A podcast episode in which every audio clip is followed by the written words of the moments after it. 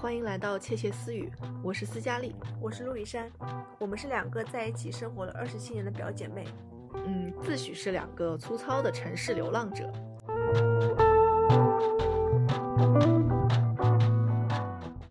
啊，这年过得太快了，今天都已经回上海了。虽然我这个假期放了有十天，你放几天啊？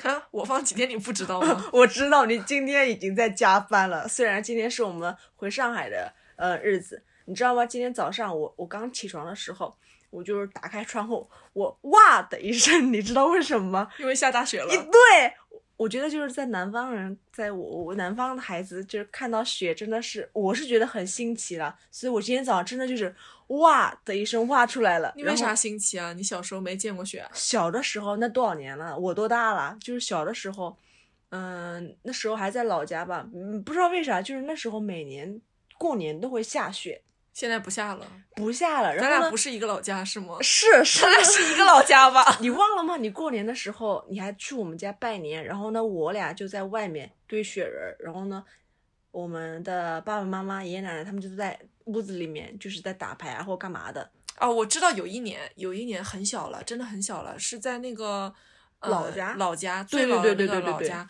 那个院子里面，对我们在那边那个什么堆雪人，对对然后那个时候，嗯、太太还在，对对对对对。然后看我们堆雪人，他不想让我们堆雪人，他把我们的雪人全部都扫了，扫干净了，我们就很难过。对，哎，不过确实那么大的雪，其实后来总感觉就没太见过了。今今今年这个这场雪绝对是这么多年下的比较大的一场雪了。对，，国内吧。不是国内，是你的家乡，是的我们的家乡，好吗？对对，不要和南方冬奥会还在办着呢，北方下的雪可是很大的，好吗？比不来。然后呢，我那时候特别，我觉得我好幼稚啊！我在上初中的时候就问我妈，我说妈，为什么我们这边冬天不下雪了？然后呢，我妈说，哎呀，你烦什么东西呢？就是还会再下的，你知道吧？总归会下的。啊，然后呢，我就一直在等等等，每一年的冬天，我真的都在下，然后等等，就真的都在等等下雪等下雪。然后包括上了大学之后，但凡天空中飘出一点点的雪花，都会发朋友圈，你知道吧？我知道，所以我去北方念大学的时候，他们都会嘲笑我，就是一到冬天，嗯，我是在天津上的大学，天津嗯。一定会下大雪，然后每次我摸着那个雪，他们都会嘲笑我，说就是一看就是南方来，没见过雪，没见过世面。因为我们这边会经常雨夹雪，它就是堆堆不成雪人儿，就是厚度没法堆起来，所以的话，就是那时候就经常问妈妈，妈妈就是骗我们说总会来的，对啊，就是骗我们，就是根本后来也也不也后来也没有下过那么大雪了。其实我是觉得有十十来年了吧，都没有下下这么大雪，所以我今天早上真的是哇出来了，我爸妈都是啊干嘛？对啊，因为 妈妈，你小时候骗我的东西，今天终于实现了。因为白雪皑皑，今天这个也词可以用上来了，对吧？我今天特特地留意了大家的朋友圈，都在感叹，都是南方的孩子都在感叹这场雪下的好大呀。对啊，但实际上根本就也没积出来什么东西。对，反正哎，你妈妈小时候骗你的事儿就多着呢，太多了我觉得。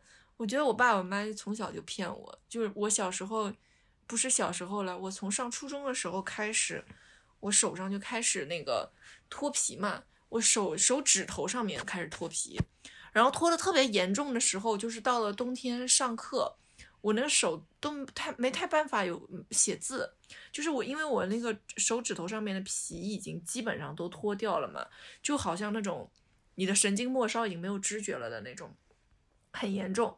我爸那个时候就一直跟我说，哎，爸爸小时候手上也是那种就是呃脱过皮的，没事儿，你这什么等你长大了就肯定会好的。然后呢，我就日复一日，年复一年。今年已经是二零二二年了，这事儿得有个多长时间？我觉得十五六、十七八年了，有了，没有好。嗯，我的手指在变得更严重，它嗯从普通的脱皮、裂口子变成了湿疹，然后到现在就是现在已经到了每一年冬天要来的时候，上面是先泛那种泛红，泛红之后起那种小红疹，起了小红疹，我就知道 OK 我要脱皮了。然后就是没有什么挽救的余地，它会先脱一次皮，然后直到全部脱完了之后呢，它又会就是再二次脱皮长那个疹子，直到呃就涂药膏啊什么的，一点一点好了之后呢，可能稍微就缓解，一直到来年可能春夏天来的时候。那个手才会慢慢的好，就这事儿就折磨了我十几年。我爸从小就跟我说，你长大了一定会好。就这话，我爸到今年都说，真是奇怪。爸爸以前也脱皮，长大就好了，怎么在你这儿就好不了呢？就是一直用这个话对着我说，说了十几年了。那那天。最最近一次他跟你说话的场景是不是你边在撕手皮子，然后爸爸说别撕了，对，别撕了，地上别撕了纸皮子。但是我就不撕的话，我就觉得到处都翘在那个地方，就特别难受。对你这个手皮子，我我算是看着它变得越来越糟糕，因为我知道。你手不能洗碗，对我手我就是 娇贵的手，不是我是不能做事儿的手。主要你没指纹了，你真的很难受。我没有指纹，对我造成的最大的影响，并不是我不能洗碗，我戴个手套可以洗碗，但是我经常进不了办公室的门。对，因为要刷刷指纹。对我我我记得你之前跟我讲过，说你你都会早上的时候会敲响你们办公室的门，然后呢眼神和。前台的 HR 进行一个进行一个对视，对，然后他让帮你来开门，所以后来我就很庆幸，我们公司搬了个地址地方之后就不关大门了，这样子我就不用开指纹进去了，嗯，真蛮蛮好，专门为你做的这样的一个，就是指纹这件事。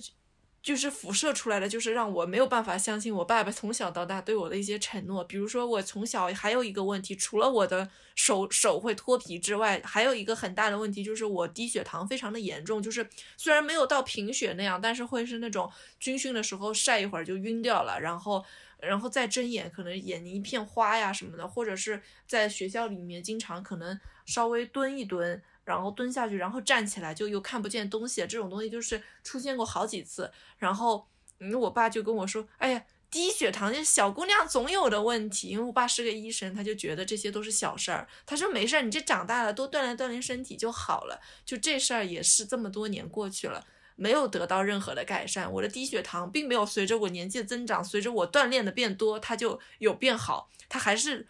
低血糖还是低血糖，是一个我在健身房里，它还是会低血糖的那种，伴随着我的那种病。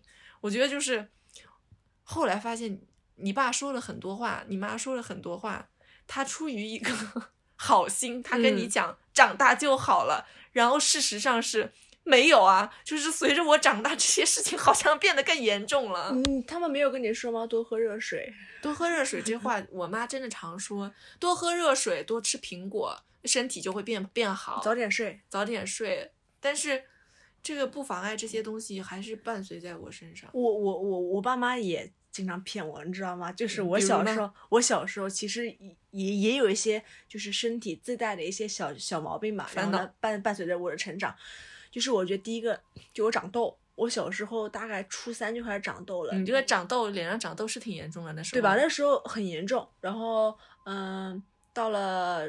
高中就脸上全部都是那种大脓包的痘痘，我都会觉得没脸见人，很害羞。嗯，然后到了大一的时候，我就已经开始每天戴着口罩。那个时候什么时候？二零一四年哎，还没有疫情，大家没有对口罩有什么普及的概念呢。我那时候天天戴口罩，然后呢，我回家也戴口罩。我妈就说怎么了？我说我脸上痘，我不好意思见人。我说我，呃，我觉得丢人。我妈说：“哎，你多喝水啊，你多吃水果，然后呢，锻炼锻炼，不要熬夜啊。你们喜欢熬夜，不要玩手机，会好的，会好的。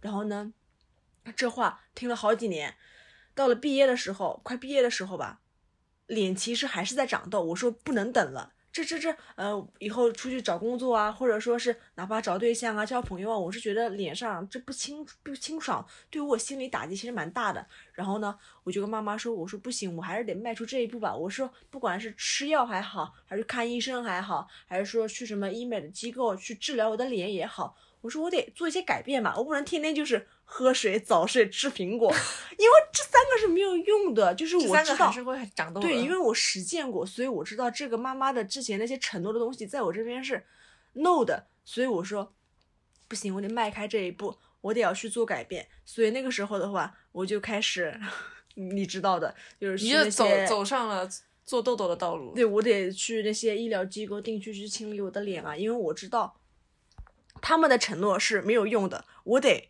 我我得知道自己这些东西是得要经过努力之后才会变好的。他们嗯的话其实我是觉得是骗人的，或者说是觉得啊、他会觉得呃，你孩子你不要想那么多啊，你现在当下就是学习好。我我觉得就这个时候就这样子的，你知道吧？是这样，就是那个时候，我觉得，嗯，确实是孩子的时候，他爸爸妈妈很多跟你说以后会变好的事情呢，我我觉得他们大多数出于的心态就是希望你在当下只是 focus 在学习这件事情上，他其他的事情与学识学习无关的任何其他事情，他都可以承诺你将来会变好，就是他都会觉得说这些事情将来都是可以被你自己改变掉的，但是学习是你你妈妈和爸爸当下唯一能够管住你的事情。对我没法承诺我要让你现在你就努力，其他的事情你以后都会变好的。对那有一个有一个很经典的例子啊，你不觉得在你上学，特别是你特别是你初高中的时候，尤其是高中，到了高二、高三，学习压力开始逐渐变大的时候，这个时候给你承诺的不只是你的父母了，还有你的班主任。是他一定会跟你说一句话：等你上了大学，你就自由了。我的班主任几乎是每天都用这样的话给我们洗脑，在我们学不下去、不想写作业、嗯迟到、早退，没有人早退了，就是迟到，反正就是不不写作业，就这种各种各样的事情出现的时候，那时候班主任说的最多最多的一句话就是你你上大学就自由了。但是我觉得我们所有人的实践证明告诉我们，上大学并没有在变自由。对而且上大学，如果你获得了所谓你想要的那个自由的生活之后，你就会有个更糟糕的不自由的未来。就是它是平衡的，自由不会来到的，自由那个自由只是很相对、很狭窄的一个自由，并那个自由只是说，可能我离开了我生活的城市，我父母不在我身边了，那种我他管不到，嗯当下捞不着我的那种自由，但是除此之外，我的生活并没有因为我走进了大学这座校门就自由了。对，我觉得可能是对于他们来说，他们在当下那个情况下，他们所做的，比如说班主任，我需要把我，嗯、班主任的职责发挥到最大，所以我才跟你说，你当下嗯，应对完高考这个坎儿就 OK 了。你后面工作了之后，那可能是你的领导，是你的老板去跟你有一些对撞的东西，那可能不是在他的管理范围之内，所以他可能都会说，嗯、许下所谓的这些承诺，说你高考完你就可以。嗯，有一个更美好的明天了，就这样。但有可能你到了工作的时候，你看又是有个新的管理者，或者说是是一个呃新的跟你的有一个对接者，然后或者是上司怎么样，然后呢，他就会跟你有一个工作上面的一些指责啊，或者说点评啊，或者提拔，他就会说，那你说这事儿应该是画大饼，你的领导会给你画大饼说，等到你升到我这个岗位的时候，你就可以怎么怎么样了。但是班主任没有给我画大饼啊，班班主任会说你当下学习好，对不对？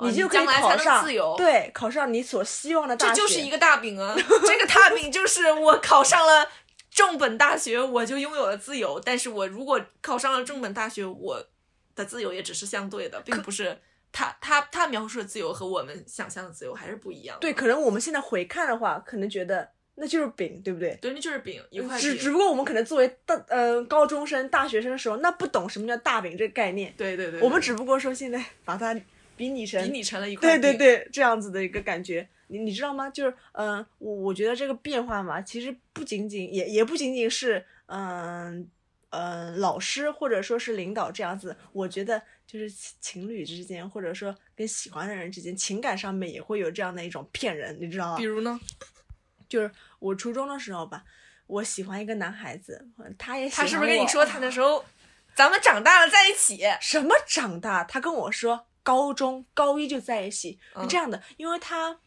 嗯、升高中的时候没有跟我在一个学校，他去了。嗯，稍微次一点的一个高中，然后他说，嗯，等他回来了，他有机会回来了，他就跟我在一起，你知道吗？嗨，男人的嘴骗人的鬼，我跟你讲，我不可信。然后呢，他那时候就去了他他的学校了。他经过了一年的努力啊，他爸爸妈妈应该是还是把他搞到弄到我们的重点高中了。然后呢，我见到他的时候，其实我挺开心的。虽然不知道为什么那时候也不跟他聊 QQ，我觉得好好荒好荒谬啊，这个这个 情感，你知道吗？然后呢，我他回来之后我很开心，但是呢，那个时候班上就已经在传他跟另外一个他带了另外一个女孩子，他喜欢的女孩子回来了，你知道吗？已经没你什么事儿了，没有我你已经是主要是配角了。我不知道为什么我很尴尬，嗯就我觉得那时候他跟我说的都是胡话，都是扯淡的话。虽然我们也没有什么写下什么海誓山盟，也没有写下什么嗯你情我浓的话，就是觉得他骗我。他说什么嗯以后在一起，以后我们就结婚这种。这种混蛋的话，我就是觉得那时候是我太天真，你知道吧？所以也是一块饼，哦，对，都是饼，这块饼知道吧？就是他将来会跟你在一起。都是饼。你说他有负责任吗？也没有。他有做过什么优秀的事儿吗？也没有。就是画饼。我现在知道他就是画饼。你说的没错。对，哦就是怎么讲？我觉得其实可能，其实还蛮多这种在我们成长的过程中，就是一点一点就发现，你再等等就好了，我们之后会怎么怎么样，然后等到你什么什么时候，你就能怎么怎么样。我们一直被这种咒语一样的东西就是包裹着。我觉得其实还有包括在女女性身上，也还有不一定是女性。我觉得就是我妈妈，其实在我上学的时候还说过很多的一句话，就是我特别喜欢上学的时候想穿一些奇装异服。当然，我那时候不认为那是奇装异服，我只是喜欢鞋子上面挂个挂件的鞋。真的吗？对啊，我那时候穿过的鞋子上就银色的鞋子旁边挂个挂件，我觉得好看。这不是非主流吗？对，非主流，你说的没错。或者就是那种你穿一件 T 穿一件 T 恤，脖子里要挂个链子，我知道了，那就是和帽子上面挂三个铃铛一样，铃铛一样，对吧？就是这种。嗯那时候我喜欢这种奇装异服，然后那家长嘛就觉得丑，觉得很奇怪。然后我妈妈是搪塞我的理由就是没关系，等你上了大学，毕了业，成了人。你想穿什么衣服，妈妈都不会管你，你爱怎么穿怎么穿，你不穿出门，妈妈都不管你。就那个时候，我相信我妈说的是真的。我我到现在都觉得，就是这事儿在于什么？妈妈说的可能是真的，她可以上了大学不管你，但是社会不允许。嗯，你真的会什么想穿什么穿什么吗？还是不会？等我真的走进这个社会，我后来发现穿衣服还是有很多要求，各种各样的要求，还是我我我我还是很胆小，可能我被那些要求束缚在里面了。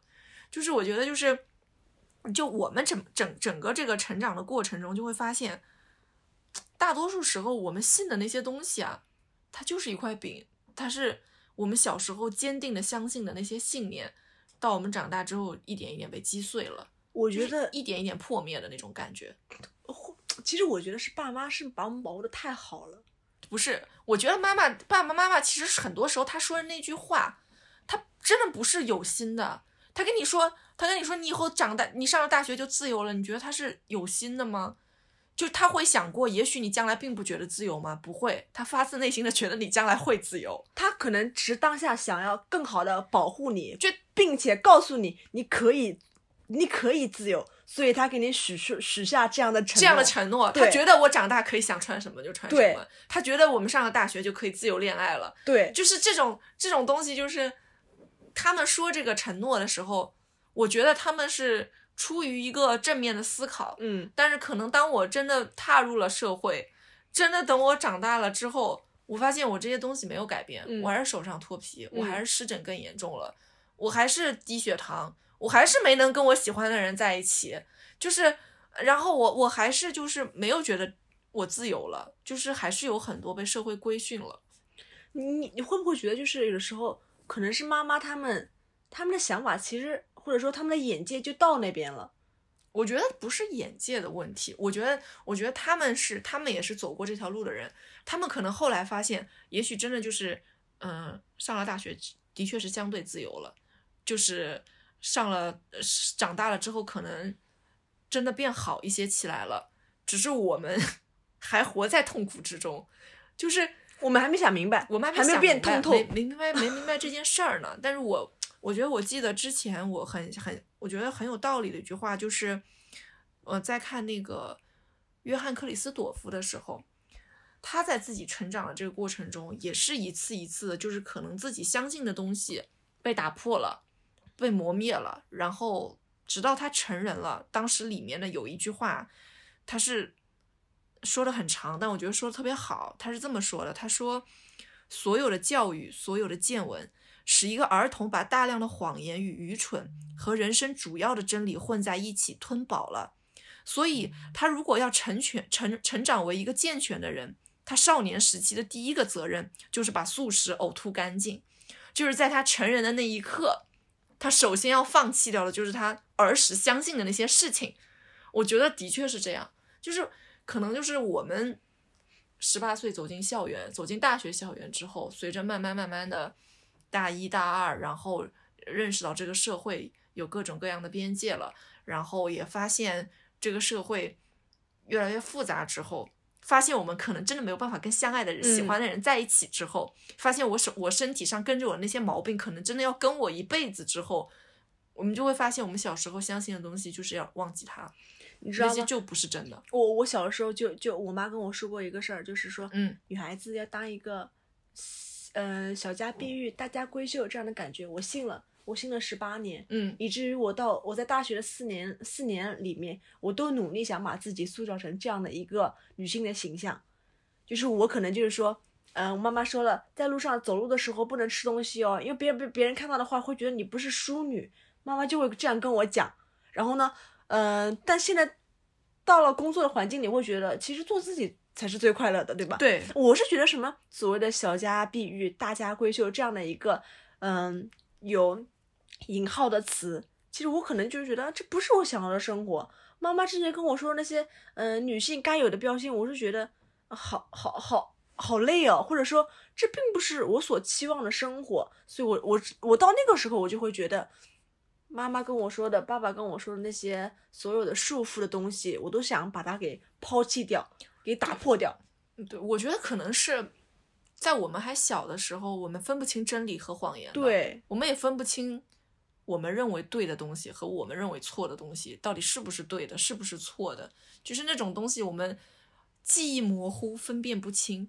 我的父母说会变好的东西，我就一定会相信；我的父母说是这样的事情，我就一定会觉得就是这样的。就是真，确实是，确实是，直到我们就是慢慢慢慢长大，慢慢慢慢自己去见过世界的时候，才敢去评判父母当年为我们下下来的那些定义，才会出现我今年大年初一在家里跟我妈跟我爸说，我的手就是不会好了，这个脱皮可能要伴随我一辈子了，你看怎么办了？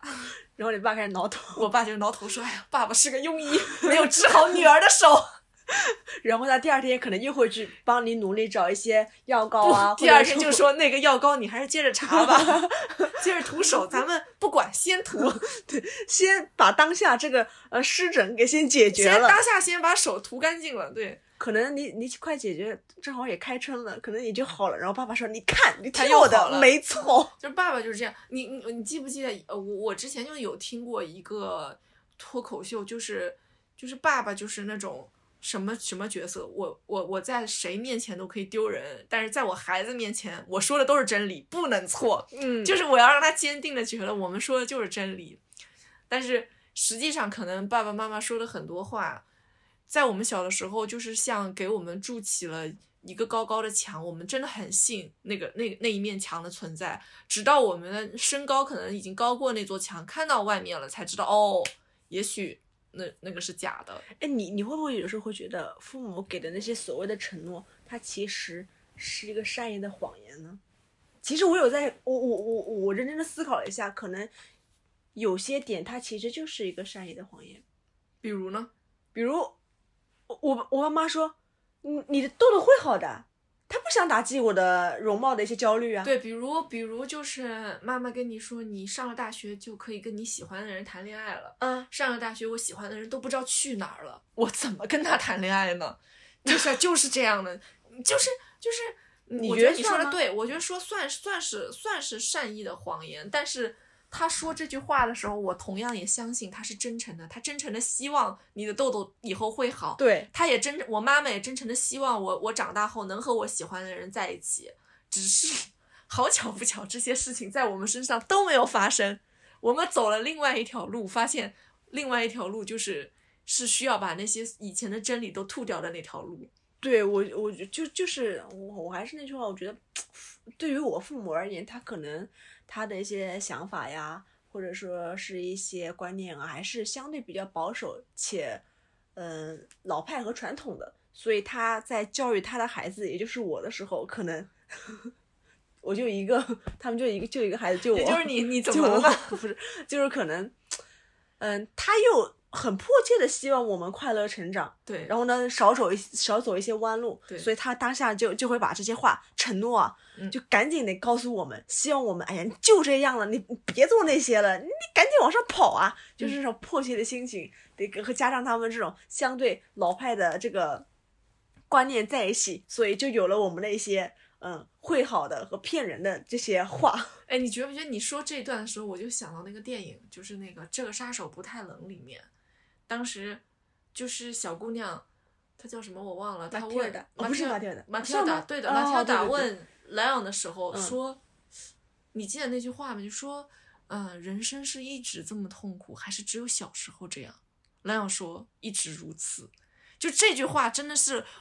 这句话就是几乎每一年我都可以看见和我差不多年龄大，或者是比我大几岁的人发在朋友圈里，每一年都会有人发。就是我觉得这种痛苦几乎就是人生的这个痛苦，就好像是伴随着你这个成长一点一点累积起来的。就是小时候觉得，嗯，好像怎么我我喜欢的男孩不喜欢我，然后我手上长长湿疹，你脸上长痘痘，就这种 屁大点的小事嗯情让我烦恼。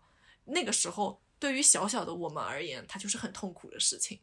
或者是啊，我小时候还有很多呀，什么女孩子跟女孩子之间吵架闹掰了的这种，不是也有吗？考不好了也有啊，这也是那是我们成长的烦恼，但那个时候就很痛苦。然后到了长大了，可能就是，嗯，那种撕心裂肺的爱情也有，然后进入职场，然后遇见各种各样的不公也有，嗯，什么考不上自己想去的学校也有，家庭的变故也有，等等。我觉得就是我们在随着成长的每一步，才会发现，痛苦是长久的，快乐都是短暂的。可能大多数时候，这些事情好像都没有办法如愿以偿。对你说痛苦，我想到我们，你还记得我们前两天看的电影《奇迹笨小孩》吗？嗯，记得千玺也能痛苦吗？挺痛苦惨，飞了，你知道吧？我记得有一对，次就是挺痛苦的。就是他妹妹，就是妹妹在那边问哥哥，我觉得嗯那时候已经算是哥哥，嗯、快崩溃的时候，妹妹就问哥哥说：“嗯，我我病会好吗？”然后冰冰，呃哥哥其实当下就给了他一个答案，说会好的。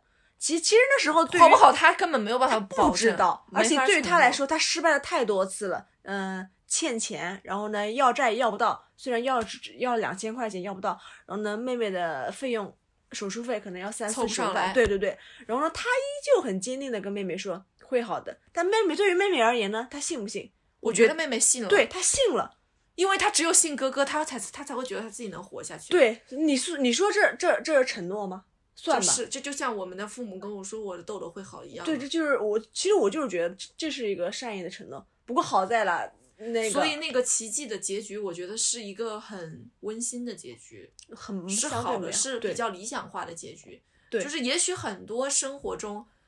呃处在那样一个和千玺一样的困境里的人，他背水一战，但他最后可能还是输了。但是他倾情了全倾尽了全部，他最后在电影里他成功了。我觉得，呃，我觉得可能是因为大年初一不能让大家对 二零二二年没有希望，就是就是确实是是这样的一个过程。就是你总归你觉得你的生活，嗯嗯，上上下下磕磕绊绊，还是需要一些就是打鸡血的时候的嘛。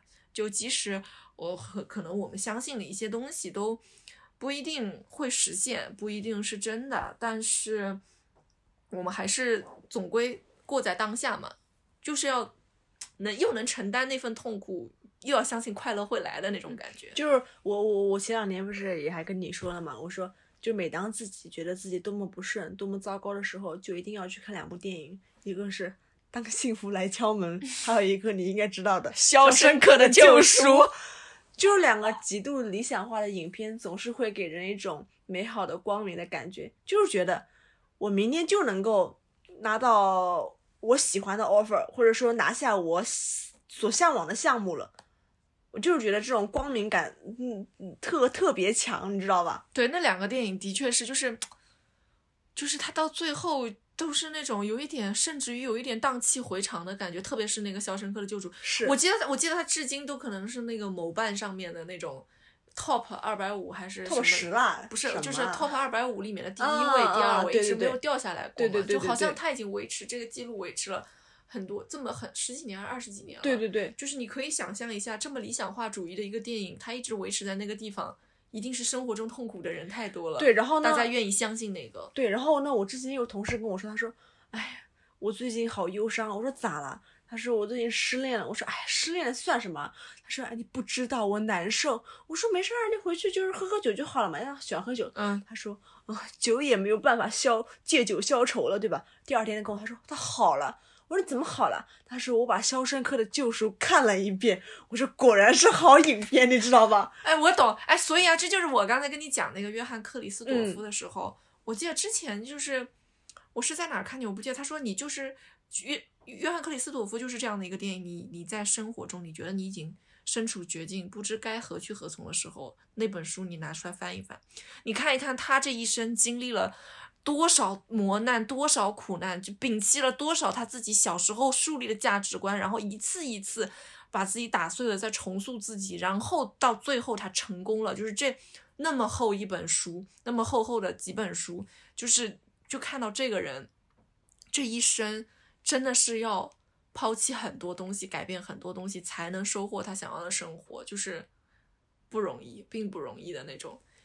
哎，就是确实是，确实是，我觉得就是可能我们的成长吧，在我们长大后，我们要忘记自己孩童时代的那个价值观，再重构一个新的自我。但我们可能没有办法和那个过往去割舍掉。我还是也许不停的会回想起来 父亲小时候跟我说的那些话，但是我已经可以接受那些话了，我可以带着那些话，然后把它赋予我自己新的力量，然后再重新向前走了。对我是这样的。对我初中的男生跟我说那些话，我我现在已经早早忘了，早忘了。就是我现在看他微信发朋友圈，我就是还会给他点赞。怎么能还有人家微信呢？哎，之前 同学聚会的时候加上的，就是我我就会觉得啊，那时候我好好单纯啊，好青春啊。我现在我就会觉得啊，一笑泯恩仇这种感觉。对啊，而且而且其实很多故事真的是这样，就是最好的经历就是那段经历它很痛苦，但是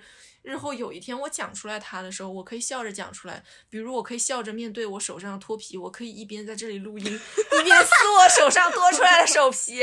我可以看到，我待会儿你床，你你你你我床边上扫一下，我知道了，不要说，不要说，就是这就是这样，就是这些东西已经跟我共生了，我觉得就是像细胞一样了，就是我觉得挺好的。其其实你不知道，我可能我我身上还有皮囊炎，你知道吗？皮囊炎是什么东西？你看你不知道了吧？就是我我我腿上有很多好好多小红点点，小红点点我知道，你腿上有小红点我知道而且，摸起来是疙瘩，这个我也知道呀。就是很严重。一旦冷了之后呢，就发紫变大，就跟就像一个痘痘一样。啊，你没有告诉过我这个，天呐，你看你不知道吧？就是我那时候小的时候，我还问过你爸，我说怎么办，该怎么去嗯、呃去解决这个东西？你爸说，哎，没事儿，好了，会好的，会好的。然后我也去看了医院，呃，去看了医生，然后呢，也去想了一些办法，医医生解决不了。你看现在的话，它还有，哎，到冬天还疼还痒。但真的很神奇，我觉得不就是生理上的这些问题就特别神奇，就是它和人处的那个环境其实很像，就是有的东西吧，真的人家就跟你说总会好的，总会好的，但只有你自己知道这个东西可能真的要跟你跟一辈子了，就它成为你身体里的一部分了。我觉得我低血糖这辈子不会因为我的饮食有任何改变变好的，我手上这手皮我也不知道它哪一天说什么能改变，我也不觉得能好了，就是。就这样吧，它就就这么伴随着我吧，就是我已经习以为常了，它已经成为就是我身体里的一部分的那种感觉了。就是在自己自我迭代与更新的时候呢，就让它自己变得更强，然后呢，并且成为你的一个 强心剂。你觉得怎么样它啊？不能成为我的脱皮，不能成为我的强心剂的。就是怎么说呢？我觉得感觉就是，嗯，它就跟我们生活里很多事情一样啊，就是成长的时候。我们也是一点一点的，慢慢的去了解自己，慢慢的去认识自己。就是这就是为什么别人跟你说，别人跟你说你可以跟你喜欢的人在一起，可能你自己知道不会。别人跟你说你脸上痘痘会好，你知道不会。你开始慢慢认识自己，了解自己，你甚至于可能在很长一段时间里，我觉得会厌恶自那个自己。你就为什么我身上有这样这样的毛病？我为什么我，甚至于说，比如说，为什么我去追求我喜欢的人不能再勇敢一点？我当时高三的时候怎么不能再多学两道题？就是就是这种感觉啊。但是慢慢的，可能真的再再慢慢长大，等你认识的事情再多一点的时候呢，我们还是会跟自己和解的。